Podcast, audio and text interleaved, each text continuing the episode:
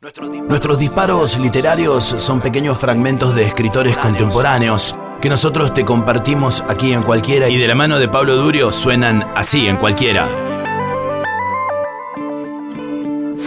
Edward Louis, nacido como Eddie Beleguel, es un escritor e intelectual francés. Saltó a la fama por haber escrito a sus 22 años el libro Para acabar con Eddie Beleguel, en el que contaba cómo había sufrido la constante violencia y discriminación por parte de su familia y de todo su pueblo ubicado en el norte de Francia. Si bien se convirtió en un bestseller mundial, la novela le costó parte de su familia y una constante pelea con la prensa tanto conservadora como progresista de Francia.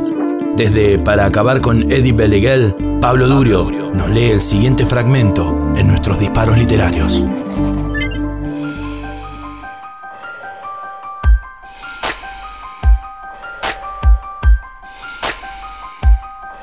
Esa tarde, sin embargo, pocas semanas después de que Stefan hubiera hecho correr esa historia al tiempo que se inventaba una parte importante de ella, las cosas ocurrieron de forma diferente.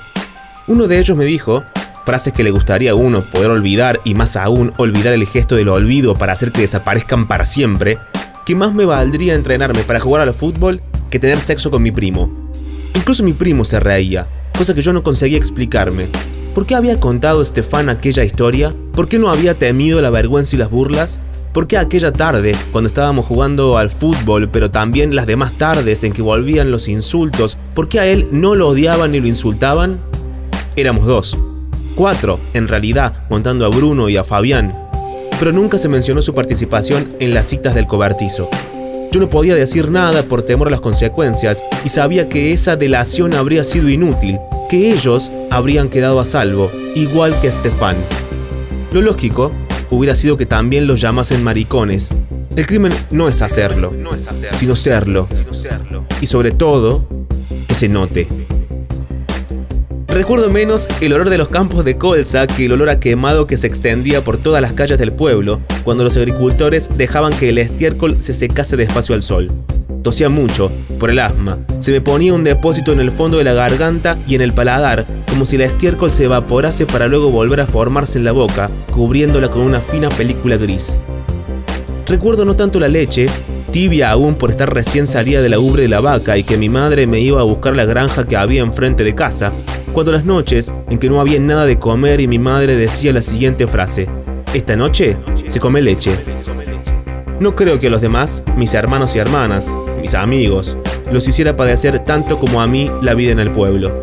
Yo, que no conseguía ser uno de ellos, de ese mundo que tenía que rechazar todo.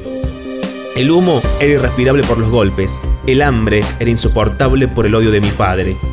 Había que salir huyendo. Todos los días eran una desgarradura. No es tan fácil cambiar. Yo no era el tipo duro que quería ser había caído en la cuenta, sin embargo, de que la mentira era la única posibilidad de advenimiento de una verdad nueva.